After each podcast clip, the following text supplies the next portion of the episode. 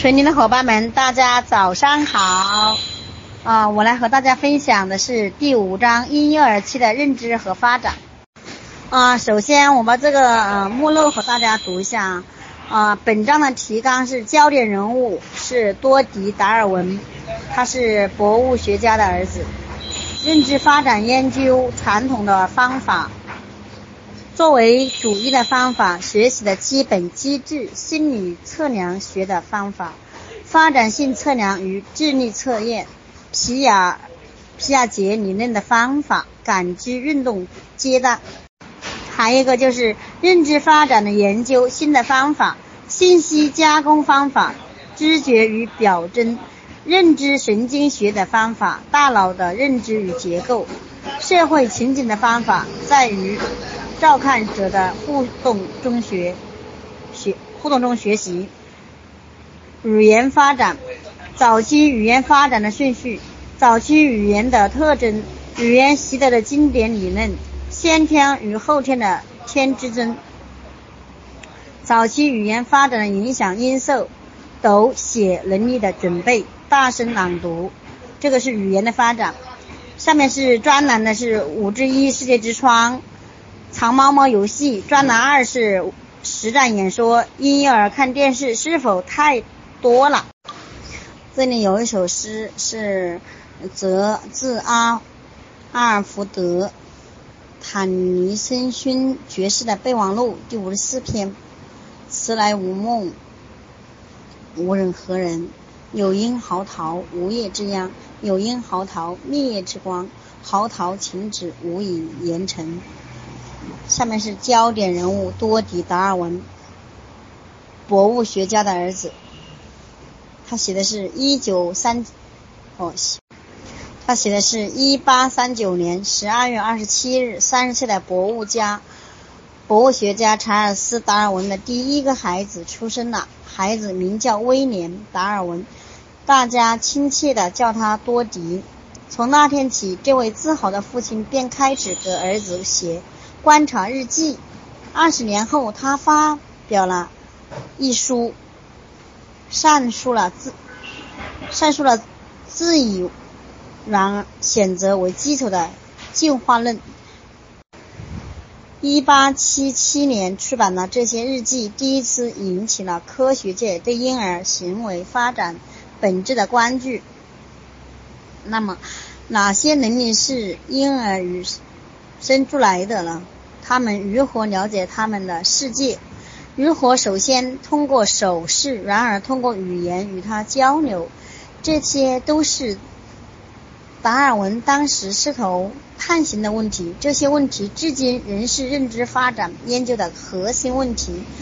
达尔文敏锐地观察到，生理和心理科活动协调一致，能帮助其适合这个世世界。正如达尔文在小多迪四个月大时写下观察日记，他是这样写的啊，他把手只抓到嘴边，像往常一样，因为自己的手挡住了嘴，无法把我的手指放进去，于是他把自己的手放到嘴边拿开，然后把我的手指放进嘴里。这并不是巧合，而是一种推理引自。在达尔文的日记中，我们能看到多迪不但通过与父亲的手指互动，还通过与许多其他物体互动，发展出新的认知技能。日记中描述了许多栩栩如生的片段，在这些片段中，多迪获得了发展，并不是突发性的或跳跃式的，而是通过把新经验。那么，在达尔文以及后来的皮亚杰看来，发展不是新知识在旧知识基础上的简单堆搓，而是设计心理结构的实质性转变。当多迪四个半月大的时，看到了镜子中的父亲和自己，达尔文记录着，孩子似乎很惊讶，为什么我的声音从后面传来，而人却在前面？引自。两个月后，多迪显然也明白了其中的奥秘。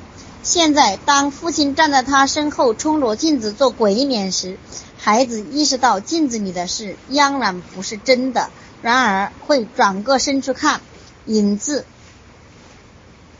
影自己的意思啊，影子。那么这一抽孩子的这种新的理解力，并不会被泛化到其他后射性物质上。两周后，多迪似乎对窗户里的父亲印象感。到迷惑，然而到九个月大时，多迪明白了，蜡烛照射出的手影也需要从后面看，这与看镜子中影像的方式是一样的。影子，他对镜像的认知从身后的物体扩大到眼前的镜子，再扩展到另一种二维头像中。达尔文记录父亲。记录儿子与人交流能力的发展过程特别感兴趣。他认为语言习得是一种自然过程。他认为语言习得是一种自然过程，与早期通过肢体表达情感类似。通过哭、如笑、面部表情、愉悦和痛苦的叫声，多迪在学会说话之前便已经能够与父母很好的交流。他说：“他说出了有意义的一第一句话是啊，这正是当他在镜子中看到央看到印象时发出来的声音。”在一百六十多年前，达尔文在婴儿认知能力普遍被低估的年代做出了这些观察。我们现在知道，正如达尔文从多迪观察中做出了。推论一样，正常的健康婴儿天生就具有学习与记忆的能力，并拥有习得和运用语言的能力。他们通过不断发展的感觉和认知能力来控制自己的行为与外部世界。在本章中，我们将探讨三种有关婴儿认知能力的经典理论：行为主义、心理测量学和皮尔杰理论。接下来会讨论第三种新性的理论——信息加工理论、认知神经理论、认知神经理论和社会情景理论。我们还将讨论语言产生及早期发展。学习完本章后，你应该可以回答学习指路标中的所有问题了。为了检查你对本章的学习指路标你的掌握程度，请复习章节结尾部分的小节。学习检查站会贯穿整整个章节，并不是出现，以便检查你对所学的知识的理解程度。这里是第一个，就是第一，婴幼儿如何学习？他们的记忆能够保持多久呢？第二，婴幼儿的智力能被检测吗？如何提高他们的智力呢？第三。皮亚杰是如何解释早期认知的发展？他的理论站得住脚吗？这都是问题啊。第四，如何测量婴儿的信息加工能力？信息加工能力与智力有何关系呢？第五，婴幼儿是从何时开始思考物理世界的各种特征的？第六，脑科学研究能揭示多少有关知识？能力发展奥秘。第七，与成人互动如何促进婴儿认知能力发展？第八，婴幼儿的语言是如何发展的？九，哪些因素影响婴幼儿的言语发展过程？这里有一个学习指路标，是第一个是婴幼儿如何学习，他们的记忆能保持多久？那么首先是认知发展研究传统的方法。婴幼儿是如何进行学习、思考和解决问题的呢？这些认知活动开始于何时？记忆是从何时开始发展的呢？如何发展的呢？是不是有些孩子更聪明一些？那么这些问题遵守于认知发展的研究范围。许多研究者采用了以下三种方法，以下的三种方法中的一种对上述问题进行。研究行为主义的方法，研究学习的基本机制，研究经验如何引起行为的变化。第二个是心理测量学的方法，力求通过能表现或预测认知能力的各种能力检测来测量认知能力的量化差异。第三个是皮亚杰皮亚杰理论的方法，寻求认知功能的质变、质性变化或不同的发展阶段，研究思维如何组织活动，如何适合环境。上述这三种方法同后面我们将提到的三种心境方法、信息加工法、认知神经学法和社会情景法，都有助于我们理解认知和发展。下面要读的是行为主义方法学习的基础机制。婴幼儿天生就有拥有一些能力，他们通过视觉、听觉、嗅觉、味觉和触觉等感官进行学习，并记住学过的东西。学习理论家将个体成熟视为边缘化的因素，其主要的兴趣还是学习机制。首先，我们来看看行为主义者研究的两种学习过程，在第二章中曾提及。曾提及经典条件作用和操作性条件作用，然后我们会介绍习惯化这一因素。它是信息加工研究者所研究的一种学习模式。经典条件作作用和操作性条件作用。安娜的父亲希望用胶片捕捉到安娜的每一个有纪念意义的瞬间，于是把她的笑容。匍匐、爬行的姿势和其他引人注意的成长瞬间都拍成照片。每当相机闪光之后，安娜都会眨眼。在安娜十一个月大时，一天晚上，父亲把照相机放到她的眼前，在照相机闪光之前，安娜就眨了眼睛。她已经学会把相机和闪光联系起来，因此相机的单独出现也引发了她的眨眼反射。安娜对相机的眨眼就是经典条件作用的一个例子。经典条件作用是指个体学会对原来不能引起反应的刺激产生了反射性或非随意的反应。经经典条件作用使婴儿通过刺激之间的规律性关联，能够在事件上发生之前对其进行预测。如果没有持续性的刺激关联，经典条件作用形成的学习会减退并消退。也就是说，如果安娜以后多次看到没有闪光的相机，她会终止眨眼。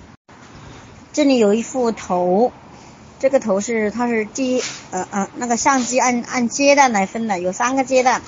它第一个阶段就是条件作用之前。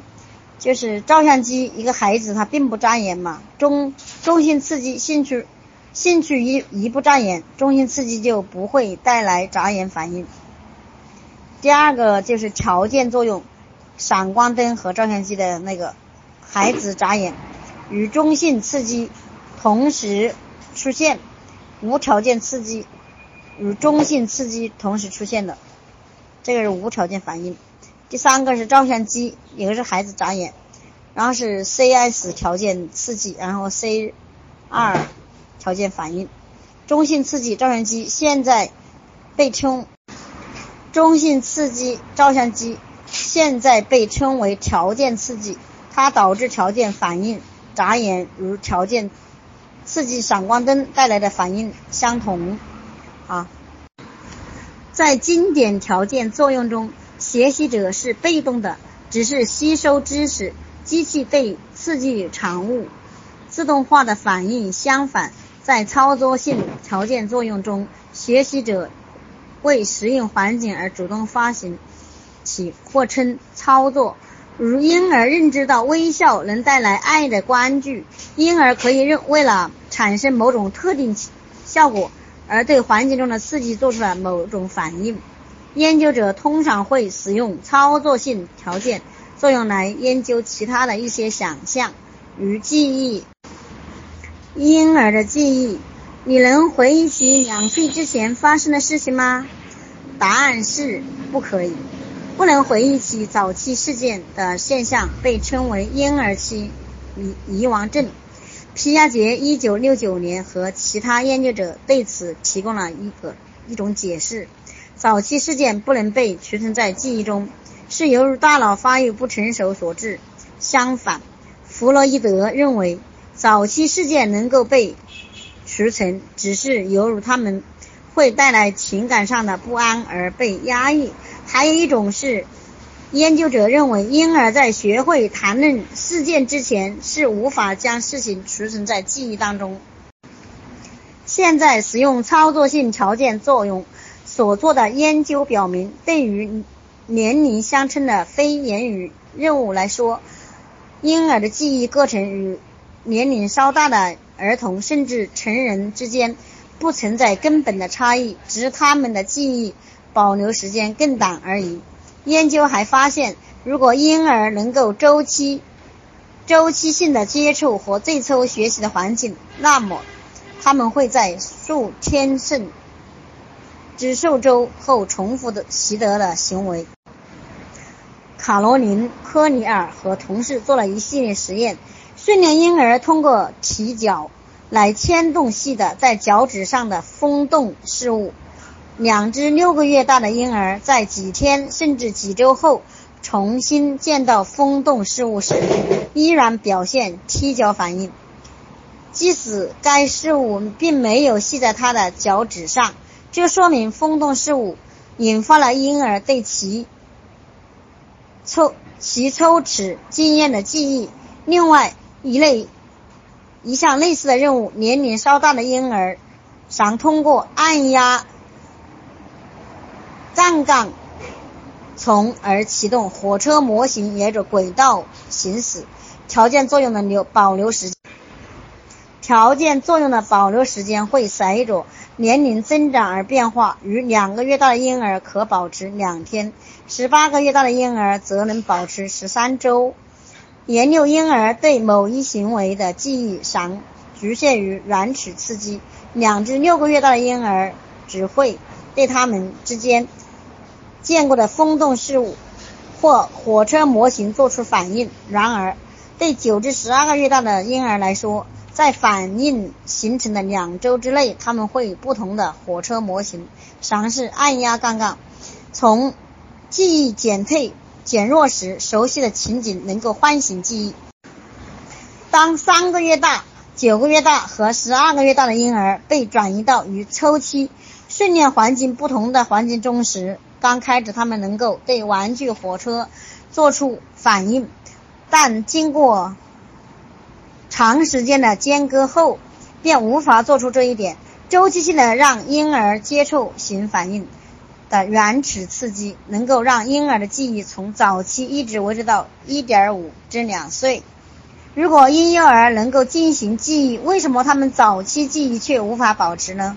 有研究者认为。只有在十八至二十四个月时，婴幼儿形成自我认知以后，才能够把记忆作为个人的经验事件进行保存。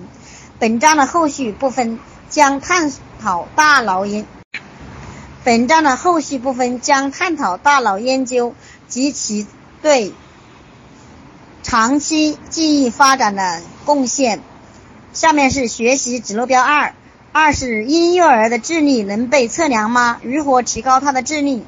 心理测量学的方法，发展性测验测与智力的验测。那么这一章就留给呃下一下下一位朋友开始分享。谢谢大家的聆听，感恩大家，感恩大家，感谢大家，嗯。